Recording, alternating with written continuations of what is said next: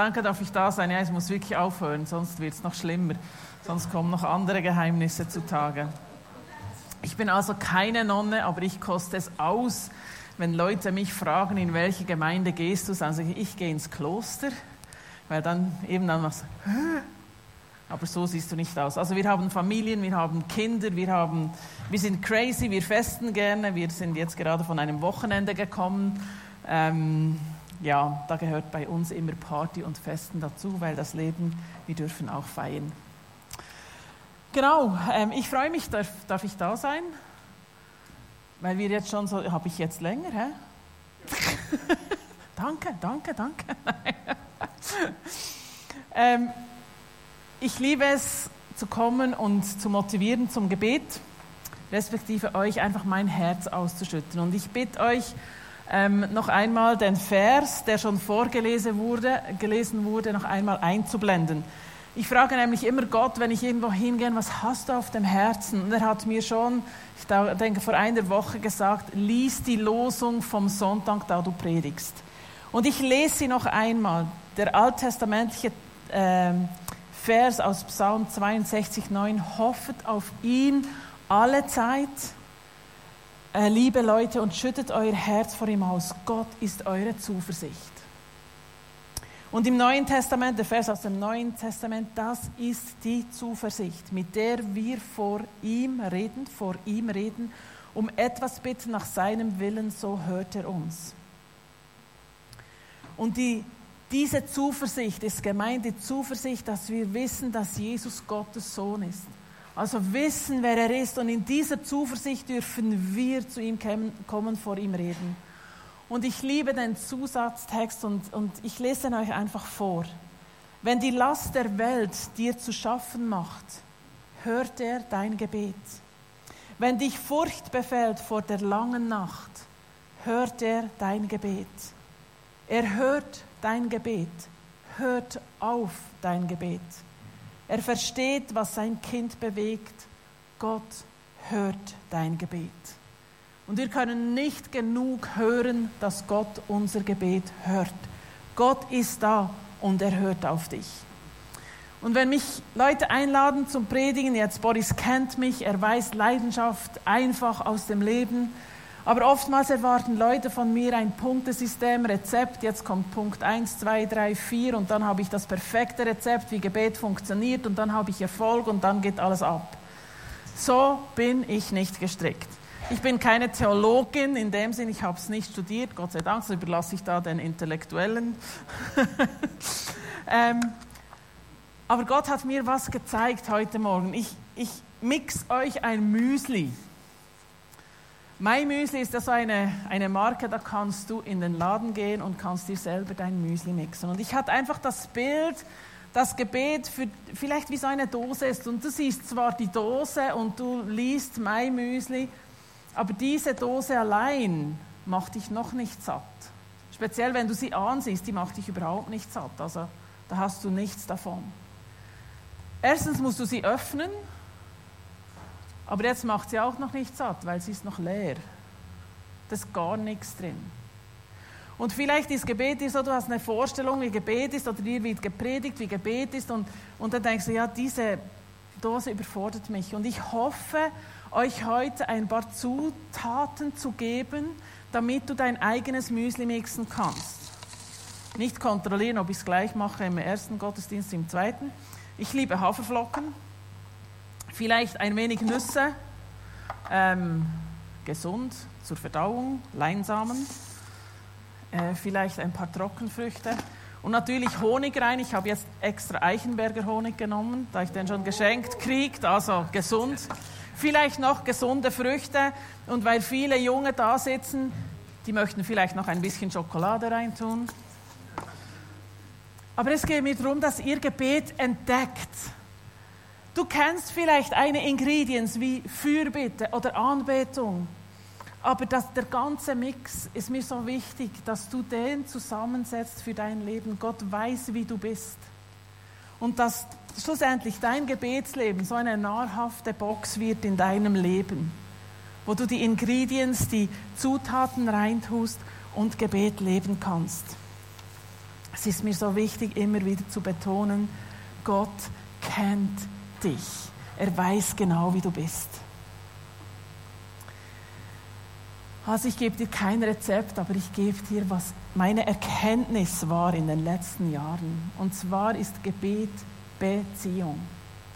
Gebet ist nicht ein Programm, Gebet ist Beziehung. Das ist mein Verständnis, das ist das, was ich in der Bibel immer wieder sehe. Gebet ist Beziehung und Beziehung besteht aus Kommunikation.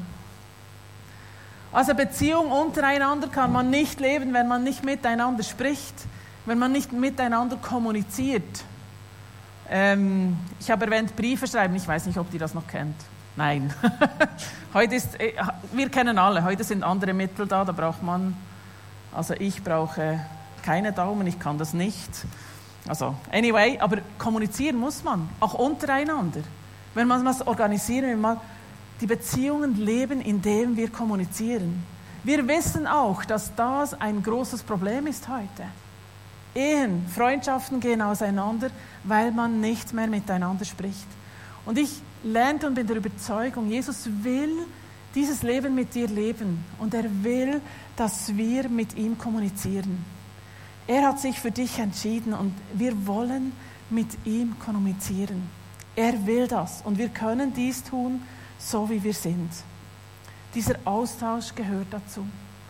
Aber ich bin so froh, weißt du, Gott hat weder WhatsApp, Instagram, Facebook, keine Internetseite, kein Snapchat oder wie die neuen Programme auch alle heißen. Gott ist einfach hier. Er will persönlich vor dir stehen. Er will dich persönlich an sein Herz nehmen. Er will persönlich mit dir sprechen. Und ich bin der Überzeugung, heute müssen wir oftmals wieder lernen, wie kommuniziere ich denn persönlich? Eben nicht durch eine WhatsApp-Chat. Oder ich habe so, heute schickt man ja viel diese Voice Messages. Und ich denke, vielleicht ist es, um unser Gewissen zu beruhigen, dass es schon ein bisschen persönlicher ist. Aber ich denke dann oft, ja, warum hat die mich jetzt nicht angerufen? Ich sitze ja da neben meinem Handy. Aber eben, das ist die heutige Zeit. Ich muss mich damit abfinden und was mache ich? Ich mache es genau gleich.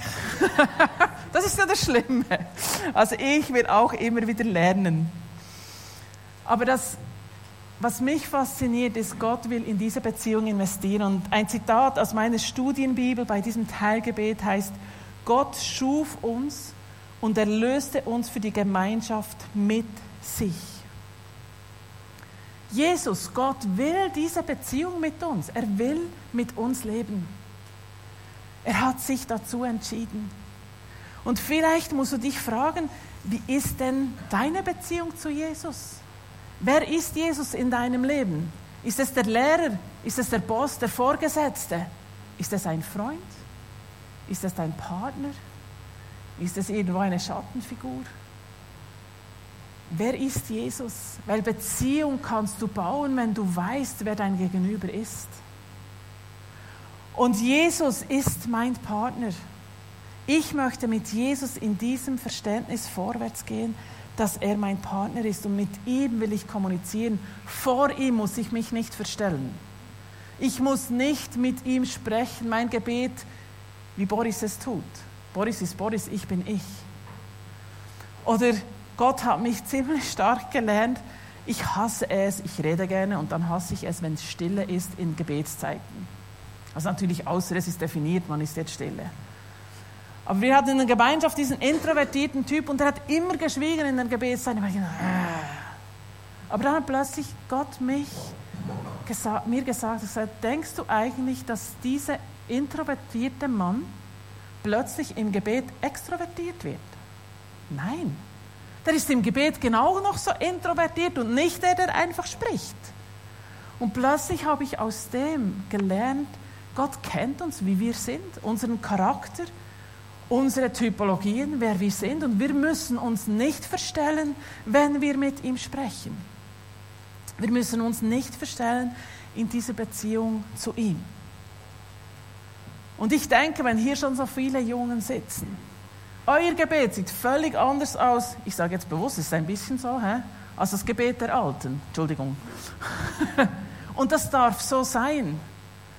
Meine Faszination war, als ich mit 24-7 das erste Mal in Berührung war, als es noch gar nicht offiziell 24-7 war, waren zwei 14-jährige Mädchen, die in diesem Gebetsraum auf den Knien waren und so mit einer Leidenschaft zu Gott geschrien haben, habe ich gesagt, das will ich in der Schweiz sehen. Ich will sehen, wie eine junge Generation schamlos vor Gott ist, einfach wie sie sind und wie sie es kennen. Und ich will sehen, wie sie da Jesus begegnen und durchs Gebet unsere Nation durchwälzen, in eine neue Dimension führen. Und ich glaube, das hat von Anfang an mich berührt ich darf sein in dieser Beziehung mit Jesus, wie ich bin. Und Gott will das Beste. Er kennt, er kennt deine negativen Seiten. Er weiß, wo wir falsch sind. Aber Gott schaut nicht zuerst auf dies. Ich habe vorhin, und ich glaube, soll ich im ersten Gottesdienst, da habt ihr jetzt ein Plus, habe ich es nicht geteilt, aber ich hatte ein Bild.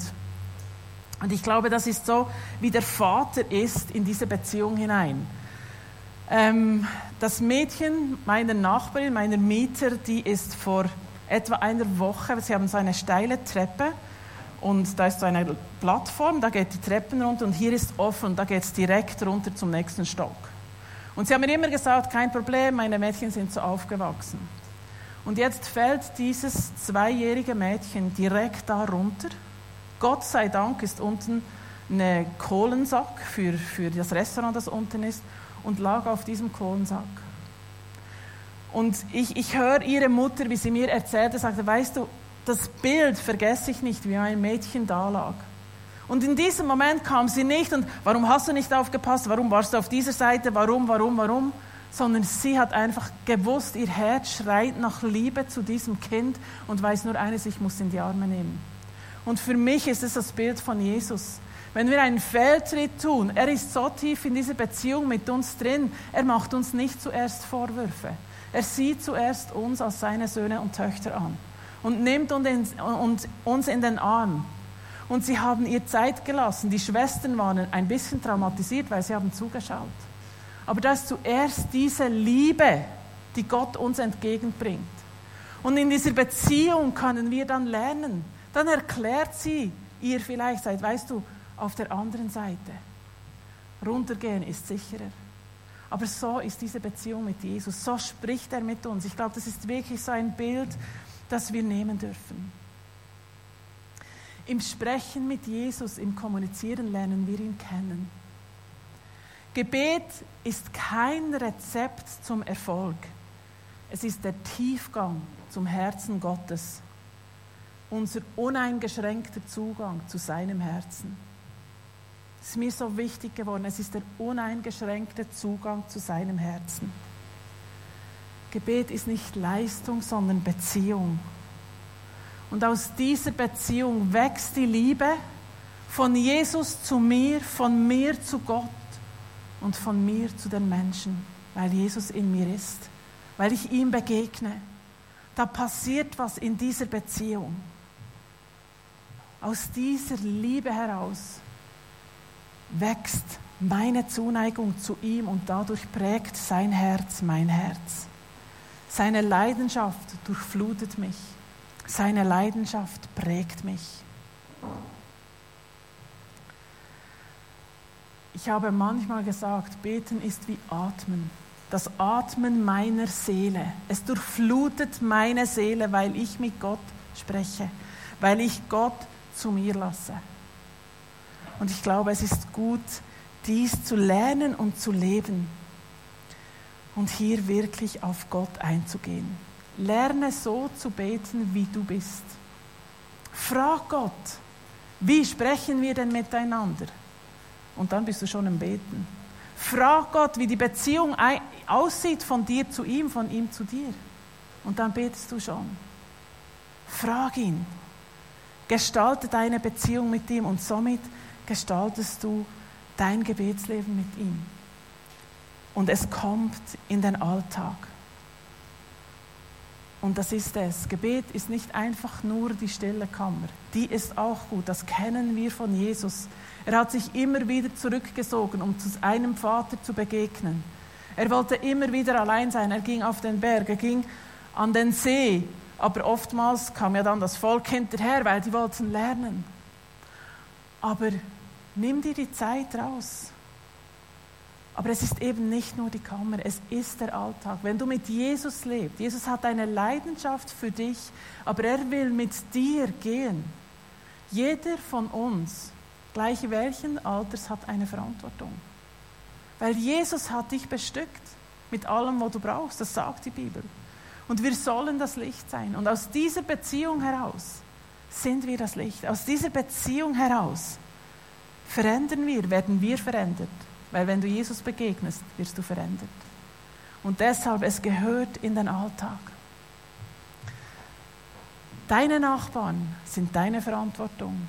Deine Familie ist deine Verantwortung. Deine Schulkollegen sind deine Verantwortung. Deine Lehrer sind deine Verantwortung.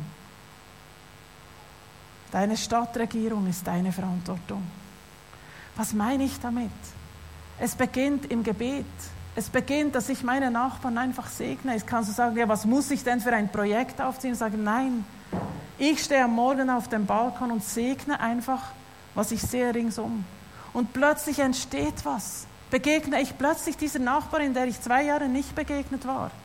Und denke, ah, Gott hat im Gebet mir Türen geöffnet. Also es ist ganz einfach, du hast eine Verantwortung. Und das ist ganz einfach. Du musst wissen, dass du ein Segen bist, wo du hingehst. Ob es in der Schule ist, ob es im Arbeitsplatz ist, ob es zu Hause ist, ob es bei deinen Nachbarn ist. Es ist nichts Kompliziertes, sondern aus der Leidenschaft, die du lebst mit Jesus oder Jesus als leidenschaftlich an dein Herz lässt, wächst dies heraus, wächst dies aus diesem Gebetsleben heraus. Es ist eben dieser Tiefgang zum Herzen Gottes. Dieses, Entdeck dieses Entdecken, dieses Gehen mit ihm. Und es muss in den Alltag kommen. Gebet hat Ausfluss. Also wenn du Angst hast vor Schritten, wenn du Angst hast vor Veränderung, wenn du Angst hast, dass was passiert, dann stürzt dich nicht ins Gebet. Weil Bege Gebet ist die Begegnung Jesus und wenn ich diesem Jesus begegne, das macht was mit mir, das macht was mit uns. Und das ist gut. Das können wir nicht planen, aber wir werden verändert, weil wir uns auf Jesus einlassen. Und Jesus lässt sich auf dich ein. Jesus in dir macht den Unterschied. Das ist so, das kannst du nicht ändern. Das Einzige, was wir tun können, ist, dass wir es zudecken. Und das ist für mich eine andere, wirklich tiefe Erkenntnis aus dem Gebet heraus, aus meinem Leben heraus zu erkennen, dass Jesus in mir den Unterschied macht. Aber weil, wenn ich es kenne, muss ich es auch freilassen. Sagen, ja, das ist einfach so, Punkt, Schluss. Jesus ist in mir. Ich habe dies erlebt, als ich auf der Intensivstation lag und ein sehr, eine sehr nervöse Patientin war, weil ich war relativ eine wache Patientin und damit kriegst du alles mit, alle, alles Gepiepse von den Maschinen, du hast jeden Schlauch, weißt du, der in dir steckt und, und, und fühlst du und ich konnte nicht schlafen. Aber sobald das Freunde reinkamen, die Jesus im Herz hatten, wurde ich völlig ruhig und bin eingeschlafen. War dann Stress für sie, weil die wollten mich lieber wach sehen. Aber für mich war das dann so die Erkenntnis, das war, wie Jesus selber in diesen Raum reinkommt. Und es ist einfach, weil Jesus in diesen Menschen lebt. Die haben nichts irgendwie frommes, geistliches abgezogen. Die haben oftmals nicht mal gebetet, was die einfach, die waren einfach bei mir am Bett. Punkt. Und das hat mich dann so eigentlich eingelassen, das ist die Veränderung in Jesus und wir dürfen das uns sagen, ja, das ist so. Wenn wir wieder einmal in ein Fußballstadion gehen können, leider jetzt tun in der gleichen Liga wie Aarau, ähm, ich liebe das. Und da gehe ich genauso mit Jesus hin, weil Jesus hat gerne Spaß mit mir. Das ist auch Alltag. Und ich gehe nicht hinein und sage, ja, bitte lass jetzt tun gewinnen. Eben Boris ist anders gestrickt als ich. ja. Aber wenn ich da bin und mir Gott was zeigt, dann bin ich auch in einer betenden Haltung da, weil Jesus ist da mit mir. Er will mit mir lachen und Fun haben und Spaß haben. Und das ist für mich diese Gebetshaltung, aus der ich durch den Alltag gehen will. Und wenn wir diese Haltung haben aus der Tiefe, dann unterscheiden wir nicht mehr, ja, jetzt bin ich hier fromm und jetzt bin ich im Alltag, sondern das kommt übereinander. Und oftmals sind es nicht die großen Projekte, sondern nimm das Kleine. Ich habe eine Begebenheit, das ist wieder ein Nugget, das im ersten Gottesdienst nicht erwähnt wurde. Siehst es ist manchmal auch gut, wenn man im zweiten Gottesdienst ist. ähm, ich war in Ibiza, habe Freunde da. Leider ist das wieder vorbei, man kann wieder nicht hingehen. Ich war gerade noch im Februar da. Ähm, Februar ist schöne Zeit, Ibiza, Strände leer, kein, keine Party-People. Und plötzlich sah ich da eine bekannte Persönlichkeit und ich war schon ein paar Mal da und das ist ja bekannt, dass da viele Stars und so sind. Und denke, diesen Typen kenne ich. Und dann kam Nico Rosberg mir entgegen. Einige kennen ihn, war vorher Formel-1-Fahrer, äh, Weltmeister. Und ist es jetzt mein Job, da hinzurennen und sagen, ah, gib mir eine Unterschrift. Da ich jetzt ein typischer Schweizer bin und schon älter, mache ich das natürlich nicht. Gegoogelt, dass ich sicher bin, dass er es ist. Aber warum erzähle ich das? Ich war einfach da und plötzlich hatte ich einfach den Impuls, Gott zu danken, weil ich so ein gutes Gefühl habe, als ich ihn sah mit seiner Familie und zu beten für ihn, ihn zu segnen in seiner Ehe, mit seinen Kids, ich glaube, die Schwiegermutter war dabei. That's it. Und dann ist es nicht mehr mein, dann gehe ich. Aber manchmal, wenn du mit Gott unterwegs bist, gibt er dir einfach so Impulse. Ganz einfach. Weil Gott will uns brauchen. Und wenn wir so unterwegs sein, gibt es so kleine, einfache Dinge. Gebet ist nichts Kompliziertes, sondern es ist diese Beziehung zu Jesus und in dem zu stehen. Zu stehen. Mit was ich manchmal feite, ist, dass ich lieber in der Kammer bin, aber Gebet katapultiert mich in die Öffentlichkeit, weil ich bin leidenschaftlich Vertreterin, dass Gebet Füße kriegen muss. Weil wenn wir zusammen sind mit Jesus, da will er die Welt, da will er Geschichte schreiben mit dir. Und dann muss ich das Wagnis haben, dass Gott mir Schritte zeigt und dass ich diese Schritte auch gehe. Also hätte er mir gesagt, geh auf diesen Nick Rosberg zu, hätte ich eigentlich das tun müssen, aber ich habe es jetzt nicht so gehört.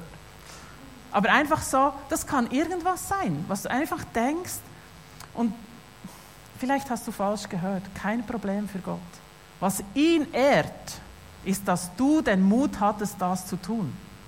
Auch wenn es vielleicht dann denkst, die diese Person sagt, das sagt mir gar nichts, also du merkst, es, es kommt nicht an. Kann sein, dass du falsch gehört hast, kein Problem für Gott. Es ehrt ihn, dass du was getan hast. Das andere, es kann sein, dass es wirklich was auslöst, aber die andere Person natürlich cool bleibt. Aber einfach aus dieser Beziehung heraus leben wir im Alltag.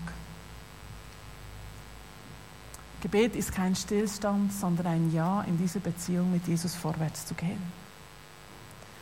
Und ich wünsche mir, dass ihr dieses göttliche Abenteuer entdeckt, viele neue Ingredients, viele neue Zutaten entdeckt oder eure Zutaten entdeckt, wie ihr es leben wollt, wie ihr Leben, das mit Jesus zu erleben, damit ihr mithelft, diese Stadt zu verändern, wo ihr lebt, eure Nachbarschaft, ihr seid so wichtig. Jeder von euch ist wichtig. Es gibt keinen Zuschauer im Reich Gottes. Und das ist und bleibt so immer. Jesus hat es vorgelebt. Und ich wünsche euch, dass ihr auf diesem Abenteuer weitergehen könnt. Das hört nie auf. Also ich bin immer wieder fasziniert, immer wieder fasziniert, mit Gott unterwegs zu sein, in dieser Beziehung zu leben. Und wenn ihr noch andere Beispiele aus meinem Leben wollt, ich habe da noch zwei Bücher mitgebracht, ähm, Red Moon Rising und Dirty Glory. Zwar die berühmteste Geschichte da drin, die ist in beiden Büchern, die ist von mir, ist mehr sage ich nicht, ist ein Geld, Geldwunder, Geldmiracle, ähm, das wirklich jetzt Weltgeschichte geschrieben hat. Das ist, aber einfach, das ist Gott, im Großen und im Kleinen. Und ich äh, möchte euch ermutigen, entdeckt die Zusammensetzung und mixt euer Müsli und entdeckt Gott dabei.